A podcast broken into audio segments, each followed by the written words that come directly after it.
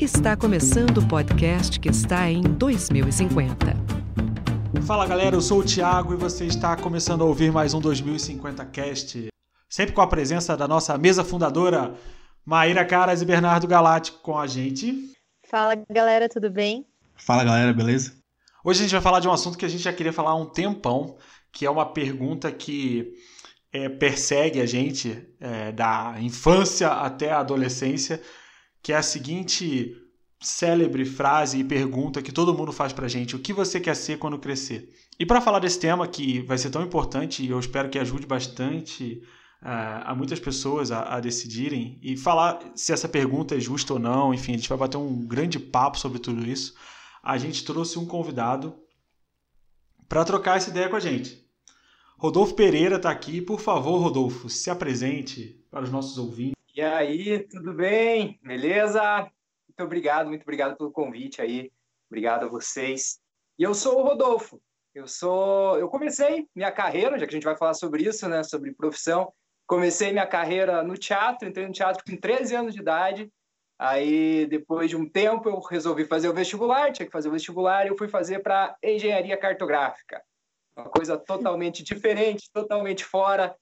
Aí depois disso, eu percebi que eu não gostava muito do meu curso, não estava gostando, não estava gostando da faculdade.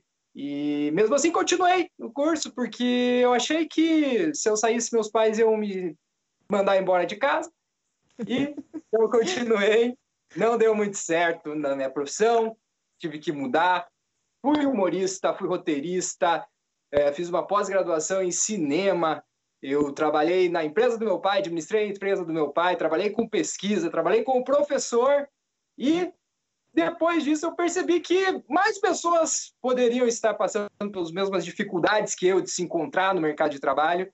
E aí eu me juntei com um psicólogo e a gente criou a Escola PIC, que é um, um, uma plataforma onde a gente disponibiliza conteúdos para que os adolescentes, para que os jovens possam encontrar de uma maneira mais fácil a sua profissão, a sua faculdade certa. Show. É, sobre sempre que a gente fala sobre esse tipo de pergunta, né, o que você quer ser quando crescer, vem na nossa mente toda uma infância de sonhos que a gente passou, é, de aspirações que a gente teve. Isso mexe muito, está muito ligado às influências que a gente teve, não só da cultura, como de pessoas ao nosso redor, enfim. Tudo isso a gente vai poder falar aqui, mas o que eu já queria adiantar é que não está sempre ligado à infância, né? É, nem à adolescência. Eu acho que existem vários casos de que essa pergunta ainda não foi respondida. É, a gente eu, eu, eu às vezes passo por isso, né, de, de questionar, a gente pode falar de síndrome do impostor mais para frente e coisas do tipo, mas eu acho que é uma pergunta que fica para a vida, assim, o que você vai ser quando crescer, né? E quando que você vai crescer? Para relembrar um pouquinho, é, vocês lembram o que vocês queriam ser quando crescer? Cara, eu passei acho que por muitas fases, assim. Eu queria muito, eu gostava muito de, de bicho, né? Sempre gostei muito de bicho, de cachorro. Vi um cachorro na rua, queria trazer para casa, queria. Sempre dava, tava ali no meio dos, dos animais.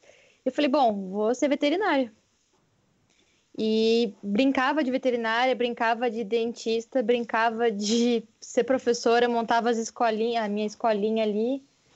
E o tempo todo com isso, assim, né? É, lembro também de uma parte é, muito ligada também à arte, assim. Gostava, sempre gostei muito de teatro, desde o colégio fazia bastante. E eu lembro que eu brincava, eu, até hoje, né? Os meninos sabem, sou fã de Sandy Júnior, né? Me julguem, não me julguem, por favor. Mas a gente, eu montava, eu tinha uma barraquinha, eu lembro até hoje, uma barraca que você montava os canos e jogava um pano por cima, era da turma da Mônica. E eu pegava aqueles canos que montava a barraca e montava tipo um microfone. E fingia que aquilo era um microfone, botava a música da Sandy Júnior e ficava ali tocando, cantando, fingindo que era eu, a Sandy, e brincando ali no, com isso. Mas no, bem no fim, fui, fiz o vestibular, fiz para veterinária na época. Eu lembro que a minha, a minha dúvida era veterinária, artes cênicas ou não era nada. E aí veio a questão, né, dos pais, tipo, ah, não, artes cênicas tem que ser hobby. Primeiro você fazer alguma coisa que te dê dinheiro e não sei o quê. E aí, bem no fim, não fiz nada, nenhuma das duas, fui fazer relações públicas, né? Comunicação social. Que, né, para alegria ou tristeza da minha mãe também não é lá aquelas coisas, né? Porra, era pra fazer alguma coisa Hoje pra te dar não, dinheiro. não deu mãe. certo. Mas, mas como tu caiu aí em relações públicas? Que era arte cênica, veterinária e pô, relações públicas. Então, eu cheguei a me matricular, a fazer inscrição de vestibular para veterinária. E amigos meus falaram assim: Meu, não tem nada a ver com você. Eu tinha uma amiga minha que queria muito, fez até veterinária e falou: Tá, você abriria um cachorro aqui, assim, esse bonitinho? Eu falei: Não, ele tá bem? Ele tá com saúde? Talvez, de talvez choque. não. Eu fiquei meio assim, porque eu falei, poxa, eu gosto de estar com os animais, mas eu não sei se eu teria É, coragem de abrir um animalzinho e tal, todo bonitinho. Eles, ah, por que, que você não vai fazer? Você tinha que fazer teatro mesmo, ou vai fazer jornalismo. Daí eu falei, jornalismo? Eu não quero ser Fátima Bernardes ali, tipo, Fátima Bernardes e William Bonner. Não, não gosto disso. E aí eu comecei a frequentar na época do terceirão, né, as feiras de profissões. E dentro da comunicação eu vi que não era só o jornalismo que existia, existia a publicidade e propaganda e existia a tal das relações públicas. E aí, conhecendo, conversando com as pessoas e tal, eu falei, cara, o meu negócio é relações públicas. Envolve um pouco de teatro, envolve um pouco de jornalismo, que eu também gostava de escrever muito e tudo mais. Sempre gostei também de falar bastante. E Aí eu acabei indo para as relações públicas, porque eu acho que ela é a área que mais englo- engloba os três cursos, né? Tanto publicidade quanto jornalismo e a própria relações públicas ali. Então, foi assim. E aí, Quando, quando a gente criou essa pauta, eu fiquei pensando muito no que, no que eu, eu queria ser quando moleque e tal. Mas eu acho que isso foi até um problema para mim, porque eu nunca tive um sonho de ser alguma coisa. Um sonho, tipo, muito profundo de ser algo, assim. É, queria ser, tipo, jogador, mas era, tipo, muito preguiçoso. Fiz teste, passei, mas, tipo, era muito longe para fazer o treino e tal. É, fazia, já até falei um episódio, fazia filmes com, é, com meus primos e tal, mas também não era um sonho que, que, que, que eu queria. Então eu acho que isso me, me prejudicou muito para eu escolher alguma coisa. E isso eu re- refleti agora quando a gente escolheu esse o tema. Nu- nu- Nunca tinha refletido muito nisso. É, e aí o meu pai ele é formado em economia, mas teve uma agência e trabalhou muito tempo em, em- em- publicidade. Então foi meio que cômodo, né? Eu, ah, vou fazer publicidade então. E aí foi, eu eh, entrei, eu tinha até feito vestibular para administração, fiz um tempo, seis meses, não era minha cara, e caí, caí em publicidade. A sorte minha, que eu comecei a, a- na área de, de publicidade, ela é bem ampla, comecei a gostar muito do marketing, e aí caí muito no marketing digital. É, e aí sim, tipo, dei sorte de cair numa área que eu gostei no caminho. Mas assim, nunca tive algo, de, não, eu quero ser, sei lá, doutor, quero ser advogado. Nunca tive isso, acho que pode, ser, pode ter sido ruim para mim isso. É, eu tive a fase jogador de futebol. Eu acho que no Brasil, sei lá, 70% dos meninos talvez tenham essa fase. Cheguei a ir para a escolinha do Flamengo, frequentei a Gávea, enfim. Mas em algum momento, acho que a minha mãe ou meu pai, eu acho que foi minha mãe, virou para mim e falou: Você sabe que isso aí é uma loteria, né? É, as chances são, são. Deu um choque de realidade. Eu tinha, sei lá, 12 anos de idade. Mas foi importante, bem importante. É, tive a fase de querer ser piloto. Cismei com, com isso em algum momento da minha infância. Tipo, ah, eu quero ser piloto de avião. E eu queria ser piloto de caça, eu queria ser da aeronáutica, e não é, na, da, da civil, né? Eu queria ser da aeronáutica. É Top Gun. É, É, é, Tom Cruise. e provavelmente deve ter batido com a época do filme. Provavelmente quando começou tarde. a passar a sessão da tarde ali, isso. Com A gente pode- eu acho que isso é um tópico interessante, né? O quanto a cultura influencia, né?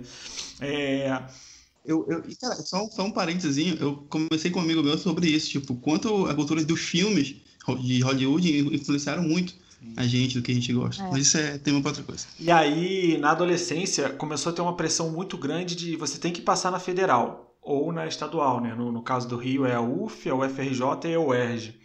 É, não importa que desgraça de curso você vai fazer, você tem que entrar em uma dessas. E aí pilhadão nessa, eu fui comecei a olhar candidato vaga a relação. Era essa a minha parada. Eu nunca fui um puta de um aluno classe A, né? Eu era um cara extremamente mediano no colégio.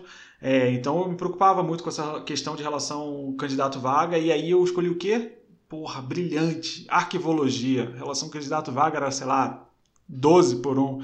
Ar... Explica, então, favor, arquivologias são as pessoas. eu acho que não existe mais porque o, processo de digitalização e a tecnologia mataram essa profissão, mas é uma galera que, que teoricamente, quem está empregado ainda trabalhando com isso, restaura documento, trata dos documentos. É um trabalho é quase. Provavelmente as pessoas estão mais empregadas no ramo de museu ou bibliotecas que trabalham com essa parte. Mas é um mercado que está se extinguindo, exato. E eu passei, cara. Eu passei, eu fui aprovado, beleza, ó, passei na UF. Pô, puta merda, o que, que eu tô fazendo na minha vida, assim? É, mas aí vem a grande questão, né? Tipo, tá, mas o que, que eu vou fazer? O que, que eu gosto de fazer? E eu tava pensando sobre isso hoje. Na infância, eu deixei para trás um talento que eu gostava muito, que era de desenhar. E eu, hoje, olhando para trás, não sei por que eu parei de desenhar. Em algum momento, eu simplesmente parei de desenhar. E, é, e minha irmã, ano passado, me mandou umas fotos de uns desenhos que eu fiz, e eu falei, nossa, fui eu que fiz isso aqui? E você via a data, era 2002, 2003. É, e, e, hoje eu, eu, eu fico assim, cara, eu parei de desenhar e eu não lembro por quê. Mas aí, essa questão de desenho, eu, eu era um cara muito que gostava de escrever, isso começou a me dar um norte ali de o que, que eu vou fazer na minha vida. Esbarrei com a publicidade, quando eu entrei em publicidade eu achava que eu ia ser redator de agência e ganhar prêmio em Cannes. É... Era isso que eu tinha na minha cabeça e, e, incrivelmente eu fui uma criança muito tímida. Até no ensino médio eu era muito tímido, eu fui começar a desenvolver essa coisa de falar para um cacete e de ser comunicativo na, na faculdade. Mas aí eu volto a essa pergunta agora e passo a bola para o Rodolfo: é o quanto a gente não tem um norte, ou quanto a gente não tem uma bússola nessa época da vida, que é uma época que você está vivendo ali a explosão de hormônios, você está vivendo toda uma inclusão na sociedade ali, o ensino médio é um período extremamente difícil.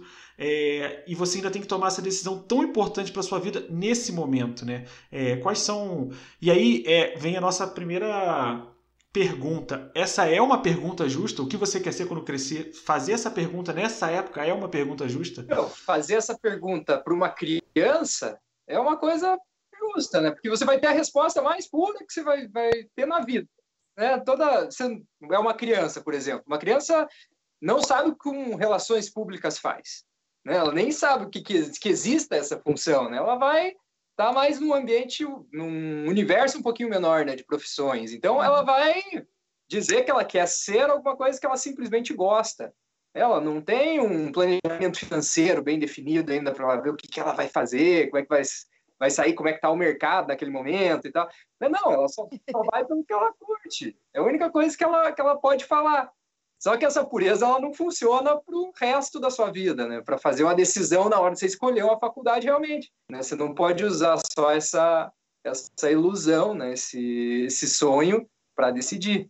Né? E é, até usando alguns exemplos aqui que vocês deram, ela falou sobre a, a veterinária, né? que pô, é, é uma coisa legal, eu gosto dos animais, mas qual que é a rotina de trabalho?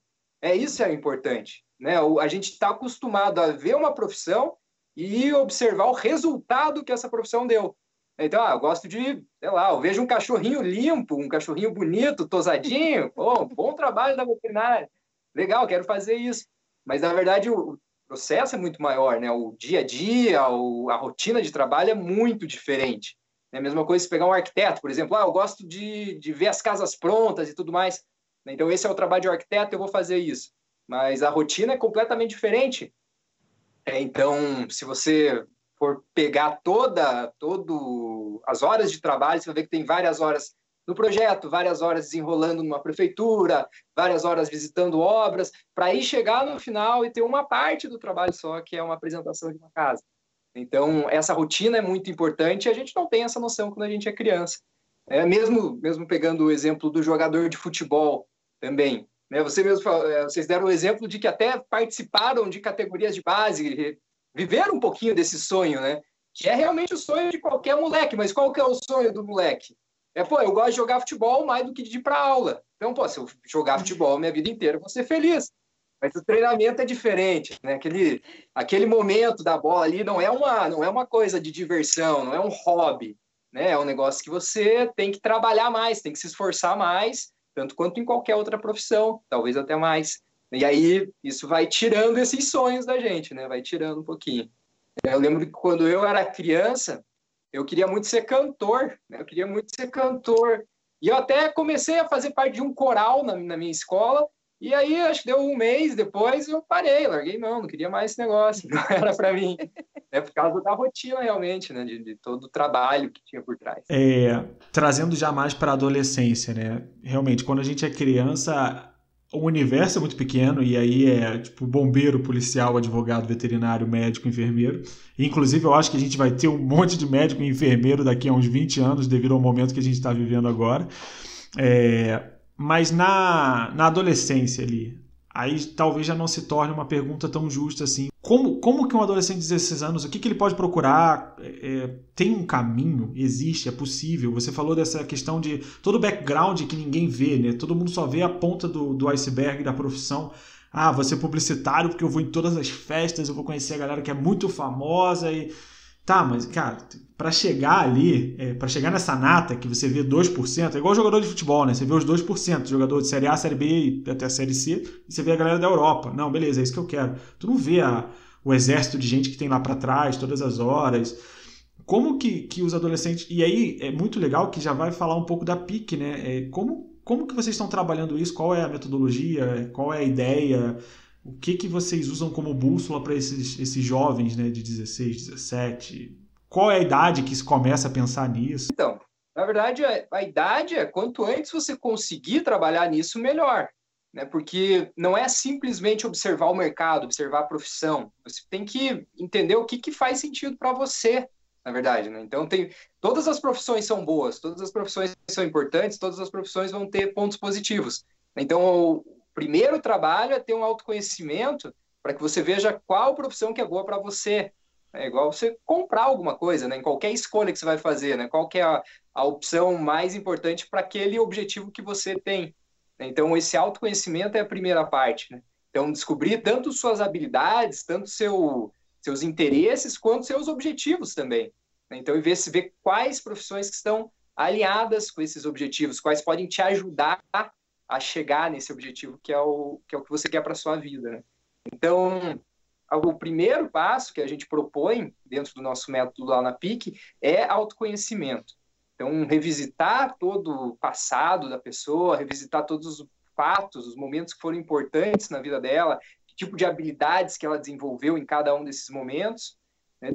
fazer realmente um planejamento de vida, não só de carreira, mas um planejamento de vida inteiro, né, de, de, de objetivos familiares, de objetivos sonhos e coisas que você quer fazer antes de morrer e tudo mais, né, para aí sim, depois desse processo, você começar a analisar os cursos do mercado. Então, aí depois disso, você vai começar a analisar um pouquinho de faculdade, também então quais grades curriculares que são interessantes para você, o que, que te chama atenção, e ir afunilando, e diminuindo cada vez mais. Então, a partir dessas, desses primeiros cursos, você vai começar a ver que tipo, o que, que essas pessoas fazem realmente na sua profissão. Então, como que é a rotina de trabalho, como é que você, como é que, que tipo de habilidades que esse profissional usa, quais são os dados, realidade também de valores, quanto que ganha, qual é o salário médio, aonde pode trabalhar, em que lugar, em que estado do Brasil, fora do Brasil, talvez. Então, em que todos esses pontos são necessários que, que o aluno faça uma pesquisa também. E aí a gente tem uma metodologia que ela vai afunilando. A cada parte da pesquisa você vai tirando alguns cursos para chegar no final lá e realmente fazer uma análise SWOT com dois, com os dois principais cursos mesmo, né, ver os pontos fracos e os pontos fortes de cada uma dessas profissões que deixa claro que não é não é palpitômetro, né? o negócio é, é, dado, é, é, tipo, tem toda uma análise, um estudo, estudar a vida, é interessante, nunca tinha pensado nisso, né? No passado, o que, que impactou, o que, que não impactou, o que, que você gostava. Legal. É, e é, é importante que essas perguntas só o próprio aluno, só a própria pessoa pode responder, né? Então, o que a gente faz é realmente dar ferramentas, dar perguntas, fazer perguntas mesmo para que o aluno mesmo responda. O legal é que tem a orientação de vocês, né? Porque até você falando, eu me lembrei agora que na época do vestibular, eu cheguei a fazer curso, é, testes vocacionais em revista, na época tinha bastante, livros que você comprava e tinha, né, processos vocacionais e tudo mais. E eu cheguei mais ou menos na comunicação por isso também, né, com, com a ajuda desse tipo de ferramenta. Mas sem um profissional ali também vendo o que, que eu fiz no meu passado, o que, que realmente me chamava atenção, o que não chamava. Tem, acho que também toda a questão da pressão da família, pressão também da sociedade, dos amigos ali, e a gente não vai. A gente às vezes fica perdido mesmo, né? E até a questão da, de olhar a grade curricular do curso. Isso era uma coisa que também foi eliminatório para mim. Assim, eu falei, eu não vou em um curso que tem matemática. O que tiver exatas, tô fora. E no fim tinha exatas também em relações públicas, foram duas matérias mais tranquilas, assim, estatística e gestão orçamentária, que também é muito importante até para quem, sei lá, quer fazer administração, né, coisa assim. Mas era algo mais leve do que uma engenharia, por exemplo, né? Então. É, mas é, é complicado, é porque quando a gente vai para a faculdade, a gente tem uma, uma experiência diferente, até com matérias que às vezes a gente não gostava na escola, né? por exemplo, matemática. Às vezes você estava lá vendo fórmula de Bhaskara, que você nunca ia usar para, não via aplicação nenhuma. Você não se interessa muito por aquilo, mas vendo depois na faculdade alguma coisa prática que está de acordo com aquilo que você está estudando mesmo, aí faz, faz uma diferença muito grande, né? É outro, outro jeito de estudar. Uma, uma pergunta aqui que eu tenho, tipo, tem uma faixa etária lá, tipo, ah, até 18 anos, por exemplo, eu que tenho 30 anos, um pouquinho mais.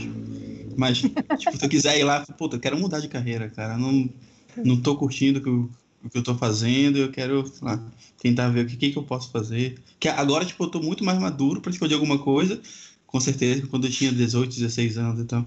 É, isso, é, isso é muito importante, porque, na verdade, isso vale para qualquer idade mesmo, né? A gente tem uma pegada um pouquinho mais voltada para vestibular.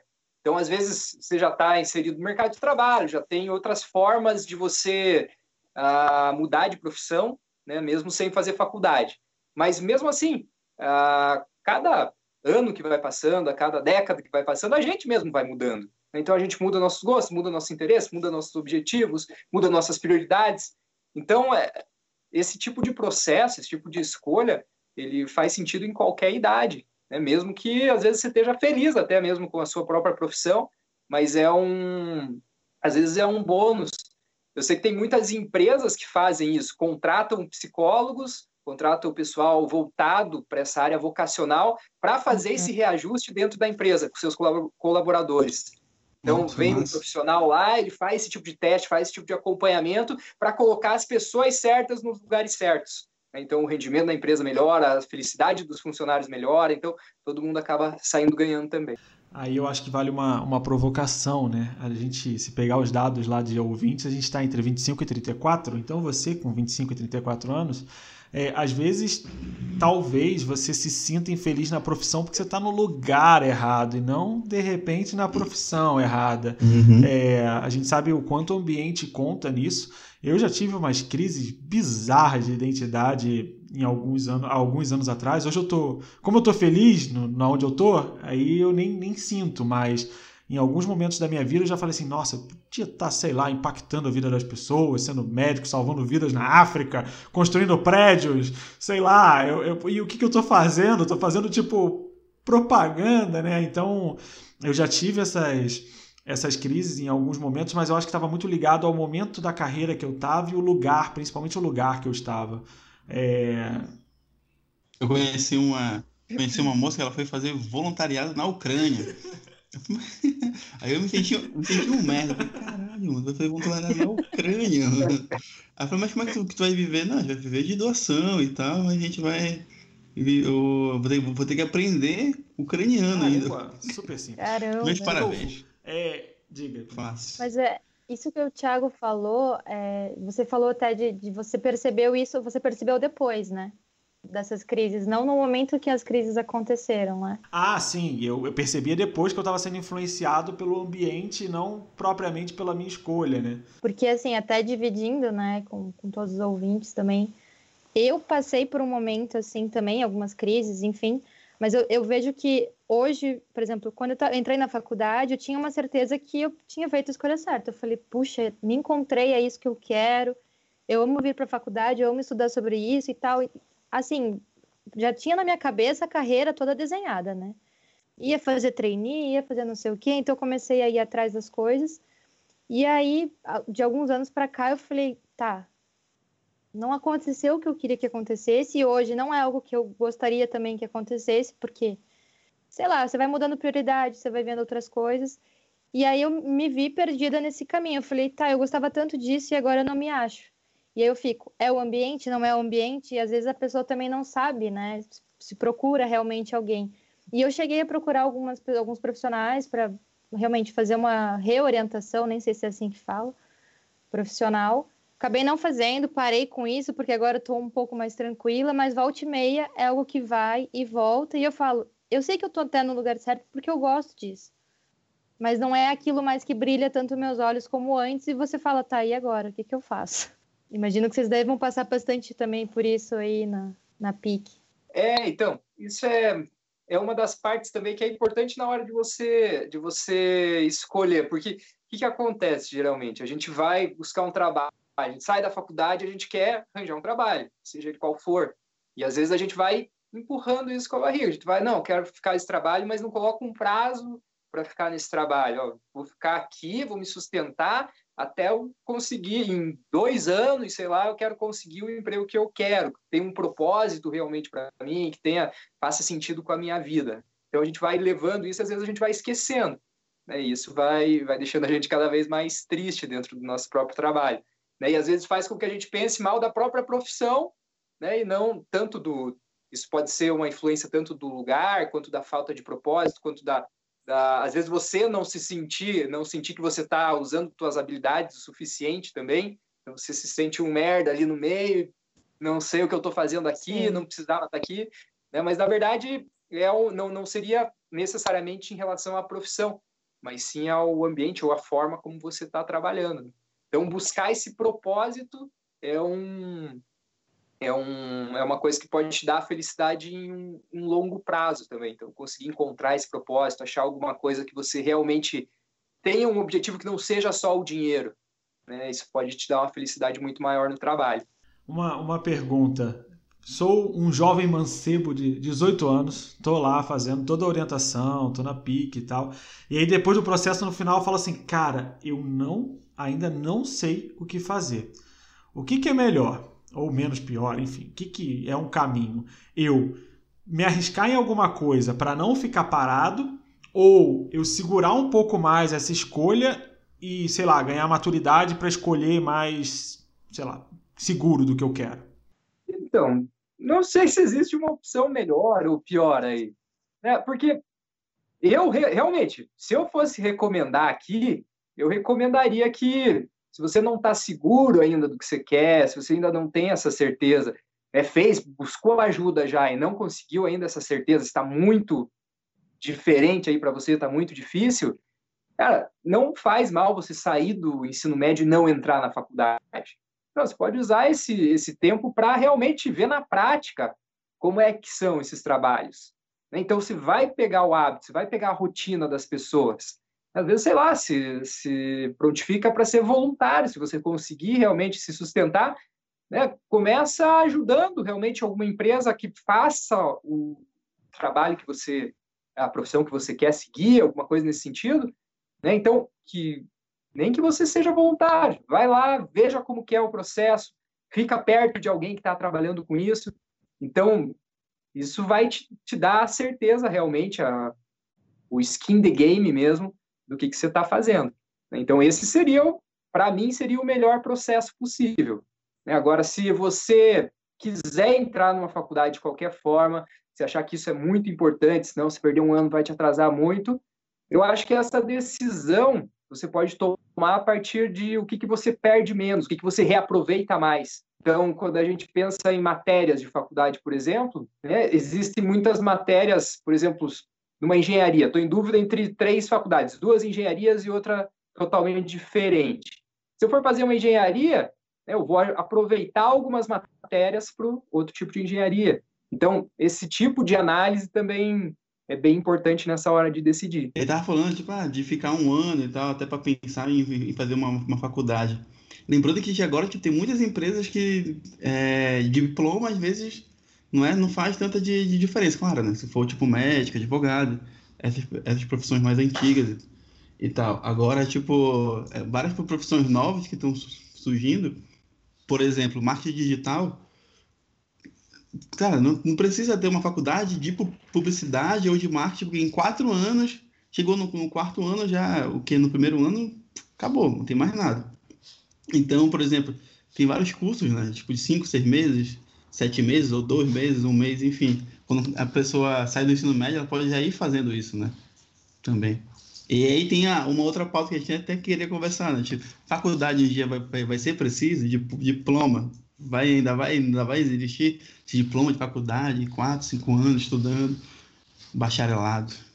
Que entra, entra naquela questão de nanodegree, de como a educação como um todo está mudando, né? É, para você se especializar em alguma coisa, não precisa ficar quatro anos, até porque foi o que você falou, quatro anos estudando. Chega no terceiro, quarto ano, já mudou tudo. A gente está vivendo um mundo muito louco é, a tecnologia está mudando tudo uma velocidade muito maior do que esses quatro anos, né? Então essas profissões, surge profissão, morre profissão. Hoje a gente tem piloto de drone. Piloto de drone! Indo para a parte mais, mais densa mais emocional do, do, do episódio, a gente falar sobre a influência dos pais nessa decisão, né? E aí, Rodolfo, já começo perguntando, acho que todo mundo pode compartilhar a experiência, mas eu já começo perguntando já mais voltado para a escola. Chega pai lá para você falando assim: "Convence esse menino aqui a ser médico para mim, porque tá difícil".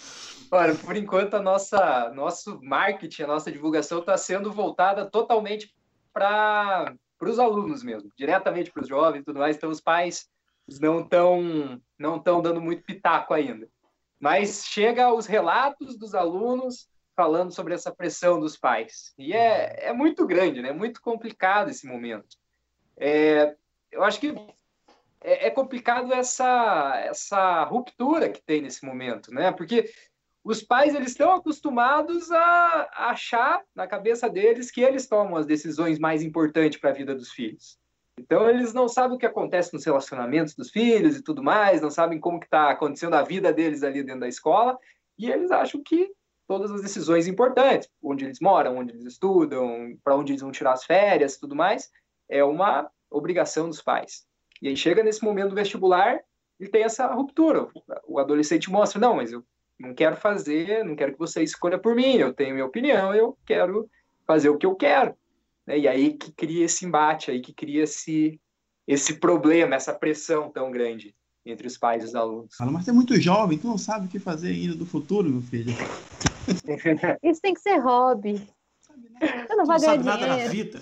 Vai pegar dois nados e vai, vai fazer o que eu quero.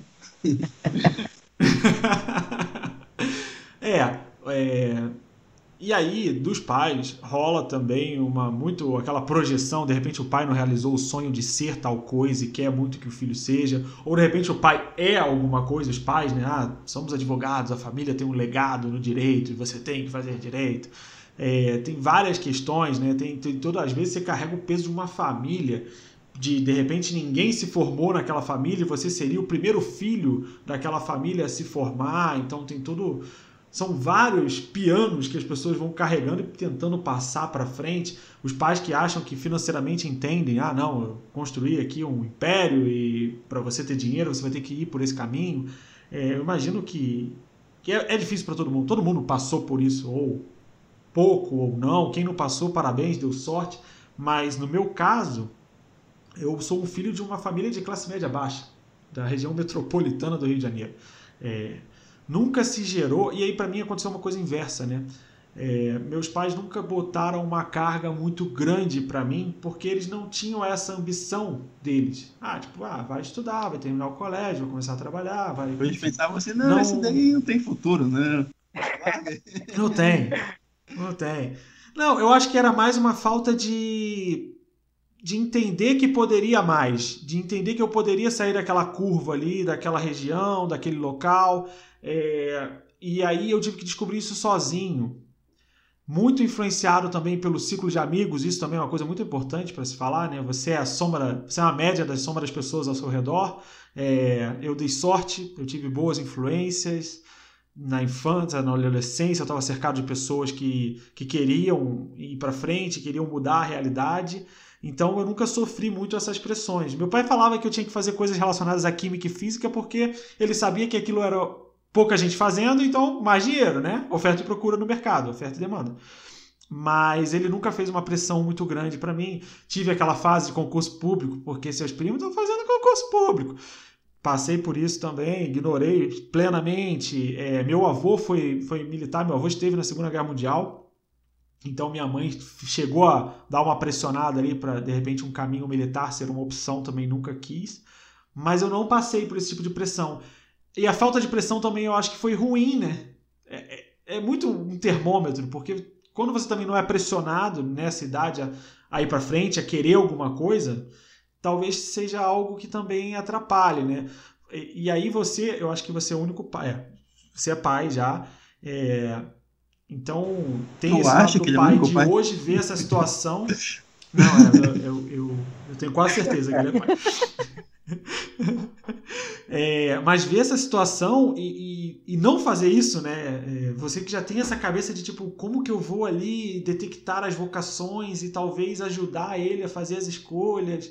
Tem todo, todo esse lado que você pode comentar como pai, mas eu fiquei muito curioso em relação a, a Maíra e Bernardo para ver se eles sofreram algum tipo de pressão ou expectativa por parte dos pais. Cara, até pegando do que você falou, né? De que acha que muita pressão é ruim, mas pouca pressão também é ruim, e não ter a pressão talvez esteja, tenha sido ruim para você. Não sei se seria até esse ponto, talvez até o, o Rodolfo possa trazer melhor, né? Com mais embasamento pra gente. Mas também tem a questão de você, às vezes, receber uma pressão, você ir para um caminho e depois ficar com aquela coisa na cabeça, assim, de, puxa, talvez eu tivesse feito o que meus pais falaram. Porque eu, eu sinto um pouco disso. eu sinto um pouco disso, tipo, porra, vai fazer medicina, vai fazer alguma coisa que dê dinheiro e tal, e não Dá sei o que, e agora fico aqui sofrendo. Até hoje eu escuto da minha mãe, abriu concurso público aqui na prefeitura, eu fui. Mas não Sim. tem para comunicação. Ué, mas não precisa. Se você entrar, Ensino você vai médio. ter estabilidade. Ensino Aí eu médio. falo, eu falo, mãe, não, não é bem assim, não é estabilidade, não é só por dinheiro, né? Mas o que eu mais sentia, assim, na, na época, era realmente muito isso, que eu tinha essa, essa coisa de criança. Hoje eu, eu sinto que eu perdi, eu acho que também não, não fiz a escolha errada nesse sentido, de realmente ter ido para artes cênicas, de, sei lá, ah, quero ser atriz e tal. Também tentei, igual vocês falaram de futebol, eu lembrei, eu tentei, eu tinha numa, é- numa época, nem lembro o nome agora, mas tinha um, como se fosse uma agência aqui em Curitiba e eu sempre via propaganda na TV, né? Porque eles passavam bem na hora do desenho para ligar para o 0800 lá, se inscrever e você tentar fazer testes para entrar, sei lá, na Malhação. E, eh, na minha época era Malhação, né? Negócio. Escola Rolf Maia. Aí a minha mãe não deixava eu ligar. Só que a, a moça que trabalhava com a minha avó, que às vezes ficava a minha avó, e a minha avó, elas me ajudavam. Eu, me chamaram e eu não Vó consegui. E maravilha. aquilo me frustrou de um jeito. E aí depois, futuramente, tentei outros testes em agências, enfim, acabei não, não fazendo nada, assim. Mas era muito disso, de tipo, você precisa fazer alguma coisa que primeiro te sustente. E não vejo isso também como com maus olhos, né? Imagina que os pais querem o bem da gente sempre. Então, realmente, tipo, faz alguma coisa que vai te dar um futuro e aí depois você faz o que você quiser, como você quer e tal. Foi mais nesse sentido, assim, da pressão, porque até outro curso que tinha, né, no meu radar ali era psicologia. Eu sempre gostei muito desse contato com pessoas, de, de autoconhecimento, de estar pesquisando coisas relacionadas a, a, a isso, né, autodesenvolvimento e tal. E acabei indo para o caminho da, da comunicação, que no meu ver juntava um pouco ali, um pouco lá. E aí foi nisso, assim, nada tão específico. É, eu, eu também não tive mu- muita pressão. A única pressão que eu tive era de eu me informar. Eu tinha, eu tinha que, me, que, que me. Em, em alguma coisa eu tinha, porque eu tenho do- dois irmãos. Meus dois irmãos, eu tenho a consciência que entre os, os três eu sou mais burro. Então, Os meus dois irmãos mais velhos, eles, é, não, eles não se formaram, mas o, o, meu irmão do meio passou numa, é numa federal e tal, fez por um tempo, mas saiu. É, então, isso foi meio que frustrante para os meus pais, assim, ah, eu tenho dois filhos, eles não se formaram e, e a última ficha era eu, sabe? Então, então foi até tipo um, um esforço grande, porque assim, eu não era tão inteligente para passar numa federal ou numa, ou numa estadual. É, minha família também não tinha dinheiro para pagar uma faculdade muito boa. Então foi aquela faculdade é, baratinha e que foi um esforço muito grande do, nosso para pagar essa faculdade durante tipo é, quatro anos. Agora tipo eu sei o quanto de esforço foi meu meus, tipo, 1%, mas sei lá, do meus, do, dos meus pais que pagaram a faculdade. Então, é, é, a única pressão era essa, já, ah, eu quero meu filho formado. Quero, eu quero, tipo, a mamãe sempre falava, eu quero morrer, mas quero meu filho formado. Não sei em que, mas, enfim. Mas era a única pressão, de, porque os meus dois irmãos não são formados. Em comum temos a questão financeira, né? Faz alguma coisa que vai te dar dinheiro. Isso, acho que... E aí, e aí varia muito da, da da sua origem, se você é de uma família de classe C, A ou B, isso é, eu acredito que na, nas classes C aconteçam mais, né? Porque as pessoas querem uma vida melhor para os filhos e, tipo, ó, não consegui te dar, mas você vai conseguir, eu vou te deixar lá na porta para você conseguir. É, só para encerrar minha participação nesse assunto, se eu pegar e falar com o Thiago de 18 anos, tipo, e aí, cara? Era o que você estava esperando? Não, putz, você está em outro estado, você está fazendo outra parada. Você tá... O que, que você foi fazer, mano? É. Mas, Rodolfo, agora a sua é, visão como filho e como pai também, que eu acho que vai somar bastante. E, e como é professor também. E como professor, né? São três, São três visões, visões diferentes. É, não, na verdade, então, para começar, que você falou agora, pegando esse gancho do que você falou dessas divisões das classes, por exemplo, de uma classe C, que vai, pensar até mais no dinheiro, mas principalmente até pela divisão de trabalhos. Se, se, se, você pegar um trabalho ainda de uma pessoa que não é formada, né, uma pessoa que é mais, mais chão de fábrica, digamos assim, ela vai ter um trabalho que, se ela mudar da, da função que ela está para uma outra função na mesmo, no mesmo nível, não vai fazer diferença. A única diferença vai ser no bolso no final do, do mês. Então, é claro que cada vez mais ele vai buscar o que ele tem de, de verdade. Então, a única verdade para ele é o dinheiro naquele momento. Eu passei por uma pressão parecida. O meu foi uma pressão meio velada, assim. É, eu, na época que eu queria fazer vestibular, eu estava muito propenso a fazer artes cênicas, teatro, alguma coisa nesse sentido, cinema, mas nunca tive um apoio muito grande dos meus pais. Era sempre, ah, mas tem que pensar bem nisso. Não, mas Veja bem, tem outras opções e tudo mais. Aí quando eu falei, ah, eu, talvez eu faça engenharia cartográfica. Nossa, meus pais nunca imaginaram o que, que era isso. Mas nesse momento, o olhinho deles brilhou. Tá? o meu pai, ele sempre, ele, ele, ele é empresário agora, mas ele trabalhou por muito tempo na, numa fábrica aqui de Campo Largo, então ele, era, ele trabalhava no almoxarifado dessa fábrica, e era mais ou menos essa relação.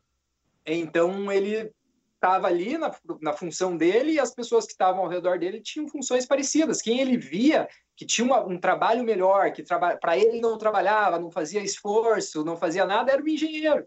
Então, qualquer coisa que fosse de engenharia, para ele é uma coisa muito boa, de acordo com o mercado que ele viveu.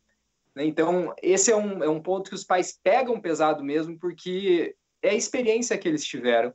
Né? Então, eu tento me policiar, eu vou tentar me policiar muito, né? Meu filho está com dois anos e meio, né? Então, ainda não me policio nisso.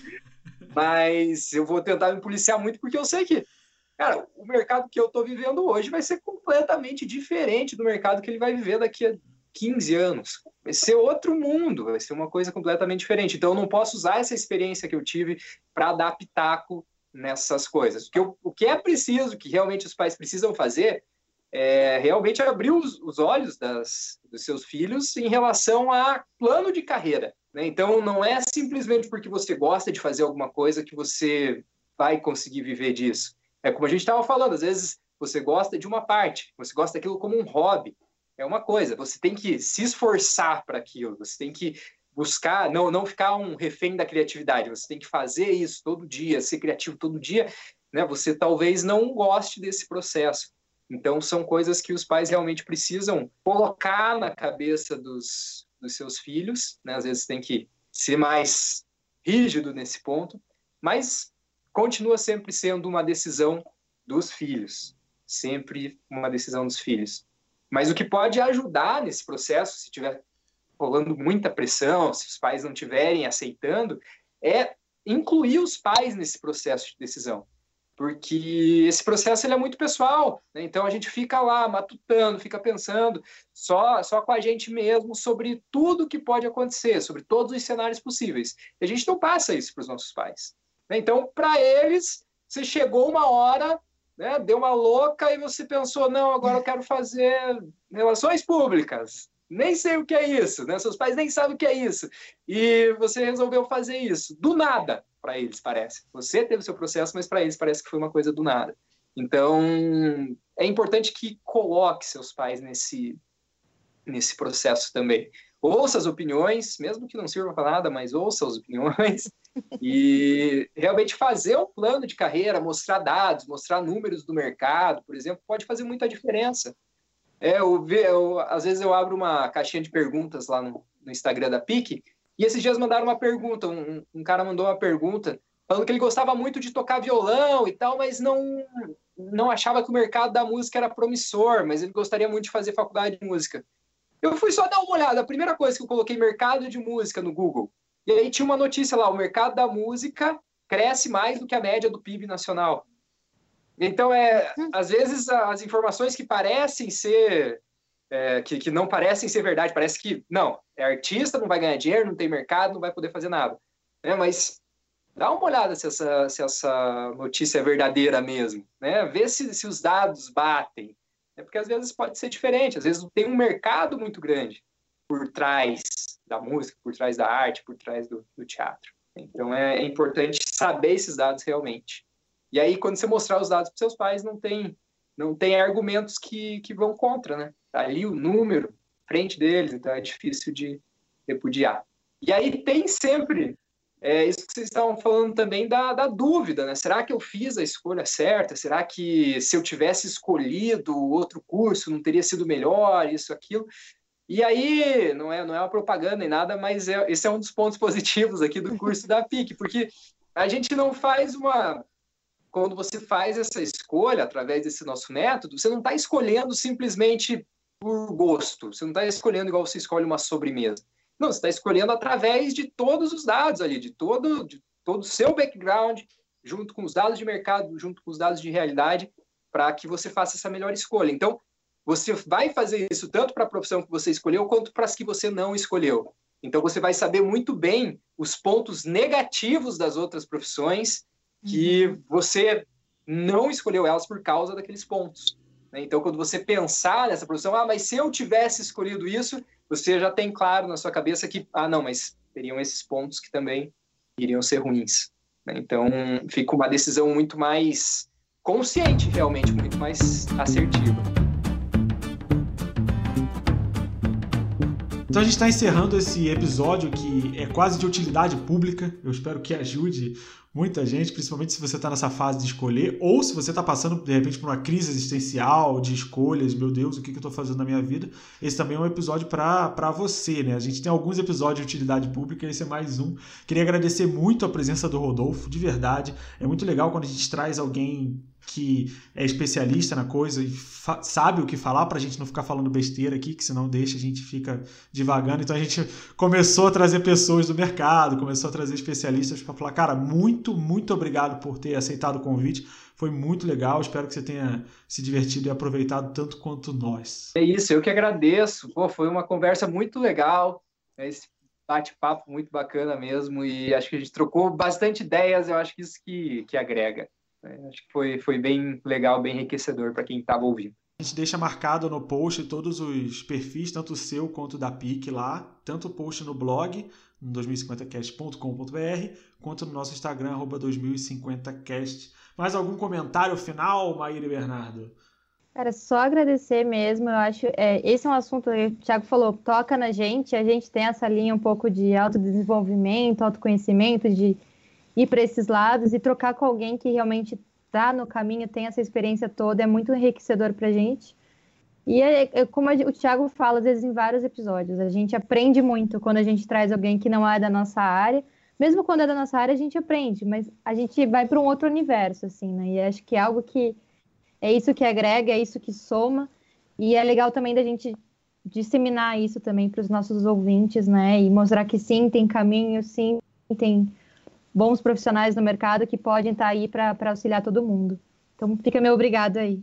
Eu ia, dar um, ia fazer só um comentário que deve ser bacana quando, tipo, daqui a 5, 10 anos, ele vai, vai ver todas essas pessoas que se formaram, entraram na área, se, se puta, cara, deu, deu certo, que todo aquele trabalho que a gente teve e tal. Isso, isso deve ter também, tipo, é prazeroso, vai ser prazeroso para ele depois de um ano. É. é muito massa. Eu ainda não tive essa experiência de ver o aluno já formado, já trabalhando, uhum. mas de já tive alguns relatos das pessoas falando quanto, quanto o curso ajudou e tudo mais, então isso é sensacional. Isso, ver esses relatos é uma coisa muito, muito prazerosa, realmente. É, eu comecei, eu comecei o episódio agradecendo, né? Porque para mim fez uma baita diferença. Nossa, fez foi determinante para mim nesse momento de vida. Então, são, são troféus, né, cara? A galeriazinha ali. E daqui a cinco anos, que é um tempo de uma faculdade, você vai encontrar muitos desses alunos te agradecendo e tenho certeza que é um reconhecimento que vai além de qualquer dinheiro, de qualquer tipo de coisa, né? É um propósito maior mesmo, né? É isso que a gente ensina mesmo no curso, né? Esse propósito.